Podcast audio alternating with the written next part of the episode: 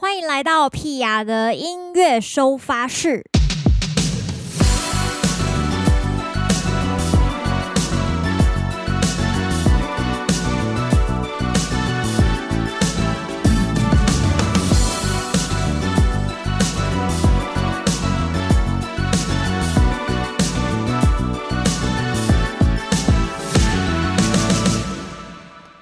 九月十三号的屁雅的音乐收发室，我最近看到我一个朋友，大概在五六个月，也就是半年前，他搬到新竹去，然后成立自己的呃咖啡店。他就是弄了自己的咖啡店之后呢，然后在很短的时间内呢，突然间闪婚了。就是在那之前呢，我记得那时候看到他三月份 po 的文，还写说他要去新竹创业，他要开自己的咖啡店，然后他这辈子大概有百分之七十九的几率不会结婚这样子。然后呢，我就在八九月的时候看到他即将要结婚的消息，而且他跟他。现任老公，就现在的老公，非常的大放闪，觉得非常的替他开心。我就突然默默也觉得，这两年不知道是疫情的关系，还是自己身边的朋友也到了一个年纪，还是情境，好像大家也渐渐步入了这个结婚的状态这个阶段，当然我自己也是这个状态。那刚好最近呢，收到这个亚力士的邀请哦，就是成为他们今年三支形象影片的这个主题曲，哎，就是有你的日常这首歌。其实大家对于这首歌也反应非常的热烈，因为其实我们虽然说讲结婚，也不要说讲结婚呐，就在一起这件事情，呃，本来就是一个很。柴米油盐酱醋茶的一个很很生活的东西。生活本来就会有酸甜苦辣嘛，就是不可能只有开心的时候，当然也会有一些磨合啊，或者是呃有冲突啊，或是大家想法不同的地方。所以其实要一起生活，真的不是一件容易的事情，而且又是两个从不同原生家庭的人，呃，互相认识，然后到决定一起生活，到一起生活了很多很多的年，几十年，其实真的是一件不容易的事。这次亚力士推出的三支。呃，形象短片我都蛮喜欢的。第一个是承诺篇，再来是相伴篇，再来是守护篇。那他承诺篇讲的就是，呃，其实是大家比较容易见到的啦，齁，就是许下一个承诺，要开始一段新的关系。那相伴篇呢，就是诶，两个人在一起，可能隔了几十年之后呢，再度。就是呃，也不能说兑换了，就是再再度证明相伴这件事情。哦，虽然有辛苦，当然也有甜蜜的时候。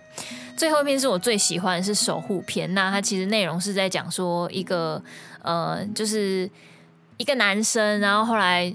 跟一个呃有小孩的。女生在一起，那我觉得这样的关系其实是很伟大的。就是说，你要如何，比方说像我们一般人，一定都会很在意另外一半的之前，呃，比方说他的前任啊，发生过什么样的事情啊，是谁跟谁分手啊，然后对方是个什么样的人啊，一定都会非常在意他的过去。但是守护篇这个讲的就是说，哎，你不在意他的过去，然后你愿意守护你跟他的未来，我觉得是一件非常感人的事情。所以，呃，不管是。许下承诺其实也是一件很不容易的事情。那能够相伴几十年，还能够继续走在同一条路上，也是非常不容易的。对，那我觉得特别感人的，特别喜欢就是守护篇这一篇。大家也可以到呃网络上直接去这个 YouTube 搜寻亚力士，你就可以找到他他们今年的三支这个形象短片。那那时候我后来也有问老公，因为其实决定要用亚力士的戒指来求婚，当然是男方决定的居多嘛。对，那我也是。事后知道说哦，原来这个是亚力士，然后跟他一起去呃亚力士的旗舰店，就是试那个戒戒围的时候，就觉得也是非常的亲切。那我就有问他，我就说，哎，你那时候去亚力士，为什么你最后会选择亚力士这个牌子？他就跟我讲了一个呃故事，我觉得非常的感动，就是。他说他觉得有很多品牌啊，就是他会很喜欢把自己摆得很高，就是尤其像婚戒、钻戒这种珠宝类的，就是可能对品牌啊，或者是店家也好，大家都会想要摆出一个，哎，我们家就是一个什么品质，然后什么样高度的店哦，所以有时候在这个待客的部分，可能就没有那么的亲切。但是对他来说，他到雅丽丝，就是他完全不会觉得，呃，他进到雅丽丝里面得到所有的这个服务，他都觉得雅丽丝完全不会大小眼，而且是一个可以跟你一起共同讨论，比方说这个。呃，如果你要跟对方求婚啊的这些细节啊，然后了解你的另一半可能会有什么样的需求啊，他可能会喜欢什么样款式的戒指啊，或者是呃预算等等的，就是他可以非常的设身处地替呃买的人着想这件事情，然后替这两个人想哦，他们未来拥有的这个纪念物哦，代表什么样的意义，然后他就觉得这个对他来讲就是非常的。呃，感动。然后二来是雅丽丝呢，老公也是走一个非常实际的路线呢、啊。雅丽丝所有的钻戒都是走公开透明的，就是说。他今天有进了哪一些钻石，他就会告诉你哦，有这一些，然后他们分别是多少钱。那如果你去其他品牌买，通常他只会告诉你说，哎，我们现在推这一颗，这一颗是多少钱，然后它是什么，呃，比方说它那个程度是多少的，它的色泽是怎么样的，就是没有那么的公开透明。所以他后来选择雅丽丝。哎呀，我觉得真的是很幸运呐。那对我来说也是很幸福的事情，因为。拥有了一只就是我们两个都很喜欢的戒指，呃，对我来说也是很开心的事。那这次又是这么的有缘，就是又可以收到雅丽丝的邀请来担任他们今年形象短片这个主题曲，我就觉得哇，就是能够做音乐真的很棒。刚好最近看到非常多朋友要结婚呐，哈，大家赶快去雅丽丝逛一下哈，他们的服务非常的亲切哦，非常的设身处地，很赞。大家赶快去看一下形象影片。今天除了跟大家聊聊这个幸福小故事之外呢，没有错，上个礼拜我们发行了新单曲，就是丢丢几百万，卓卓一百万。我想应该有蛮多呃 Pia 的粉丝已经听到歌了。那不知道大家觉得心得是如何呢？其实这件事情哦，我觉得跟在一起也蛮有关系的，因为。这个《丢丢几百万》这个歌曲的想法呢，它的灵感其实就是来自有一天我跟我老公，不知道是类似去逛夜市还是哪里，然后我们就在讨论说，诶，如果中了一百万可以拿来干嘛？这样子，一百万可以干嘛？然后就讲了很多，就是比较，比方说可能出去玩啊，或者是拿来买什么东西啊，但是。其实对结婚的人来说，或者是说，呃，你你的憧憬或者你的目标，希望可以往那个方向去的话，通常你都还是会希望有一个自己的家。那我们也是差不多的状况，所以我们就有在思考说，诶，一百万是不是可以买一个房子？后来发现，在台北真的没办法，就是不管你是台北还是双北、新北。在北部真的非常的困难，然后现在房价一路涨涨涨，林口也涨，桃园也涨，其实就是一直往南边这样子。那也不要说北部了，其实你在南部，你现在在比较乡下的地方买一个透天厝，其实也不是真的很便宜。那就是看大家要呃过哪一种生活模式啊。对，那因为我跟我老公都还是在北部。呃，活动居多嘛，不管你是要表演呐、啊、录音呐、啊，其实都还是在台北资源比较多，机会也比较多，所以我们就决定还是要住在北部。然后在这个过程中就发现说，哎，一百万其实根本没有办法买房子啊，那到底可以买什么？你就顿时觉得那笔钱不知道可以怎么办。因为你看，如果我拿来买一台车，好，我买了车，然后我买便宜一点的牌子。买了车之后呢，你每个月也要花钱养车，你还要保养，然后你还有停车位，你还要油钱。其实算一算，那一百万，你买完车子之后，你根本就没有多余的这个余裕，是可以去负担你每个月需要支出的这一些费用。所以呢，只能说，当你想要买一个奢侈品的时候，你的这个生活模式要全部跟着一起 level up，不然你就会很痛苦。对，所以如果得到一百万，我好像也不会特别想要买车子，因为我觉得我好像会花超过一百万，就是除了买车之外，你后面后续这个几十年的油钱啊、保养钱啊、撞到要修啊，然后你怎么开太快要罚钱呐、这些罚单什么，无微不微加起来，那个真的是也是蛮可观的。所以在这个过程中，我就突然觉得，哎，中一百万这个点。很有趣，我想要拿来写一首歌。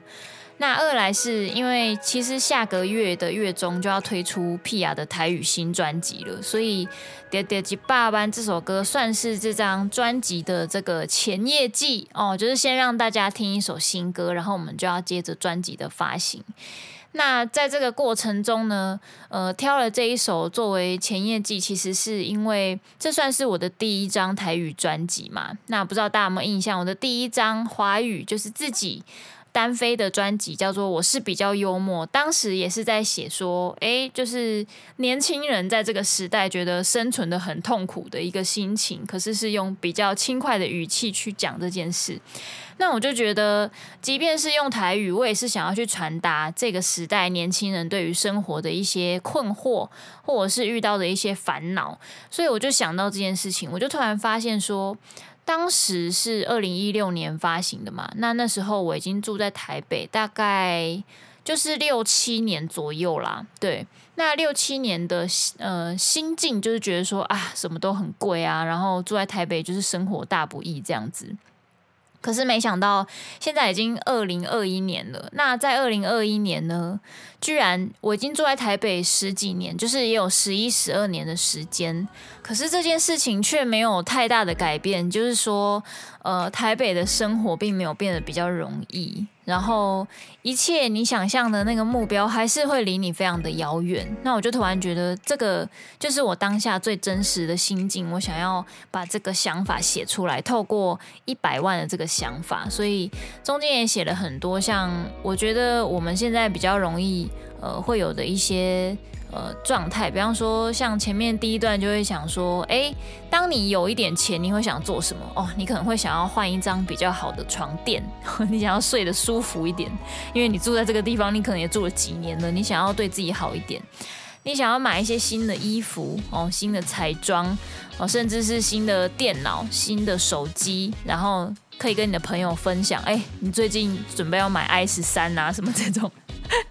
觉得很开心的心情，对。那你大部分的钱都拿去花在这些事情上面，是为什么呢？因为其实这一笔钱你也不能够买更贵的东西了，差不多就是只能买到几万块这样子。哦，你要真的要花到几十万，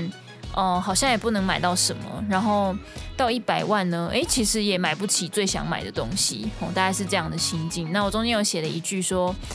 我被起几架吉林的，就是要想要养一只长颈鹿。那这个心情其实是很天马行空。就是当我在写这首歌的时候，有时候为什么人会转换到一个比较幽默的状态？其实就是因为你已经苦情到一个极端了，你就会觉得 天哪，你的生活已经失去这个希望，失去希望之后，你就会觉得，哎，那既然是这样子，好像。不需要花这么多时间心力去去想未来会变什么样子，那，嗯，我们就是这一刻过得开心就好，所以就会变成，哎，我现在要对自己开心一点，幽默一点，才可以让这个苦情的心情慢慢的被冲淡。其实后来这首歌曲在做完的时候，我自己又加了一段狂笑的段落，就是听完。完全就是有一种笑中带了满满心酸的泪的感觉。时候我一直有一种鸡皮疙瘩，就是每次听到狂笑那一段，我都会鸡皮疙瘩，我就会起鸡母皮，就觉得哇，就是这一段狂笑完全印证了，就是证明了整首歌那一种。呃，既难过，然后又要笑笑的讲这件事的那一种心情，所以希望大家可以在《爹爹鸡爸玩》这首歌里面得到这种体会。我相信大家一定都有这样的体会啊，就是不管你今天是住在住不住在台北，其实都有这个感觉。那其实生活是越来越困难啦，因为我们简单就讲买房子这件事好了。房子，各位，房子这种东西是没有再给你叠的，房子就是会越来越贵。所以你以前买不起，未来除非你赚更多，不然你还是会面临买不起的这个问题。那除此之外，又遇到像我们现在是这个全球化疫情的这个。呃，问题，所以生活其实是越来越艰困呐、但是呢，我们还是要保有一个，嗯、可以悠自己一默的这个心情，吼，才可以好好的去面对这个世界上所有困难的变迁。哎呀，听起来真的是太苦情了，我的妈呀！好，所以这首歌其实充满着满满苦情的心情啊。然后也是延续这个住在台北生活的一些想法哦。因为之前就只有住几年嘛，然后到现在住了十几年了，十几年想必有更深层的感受，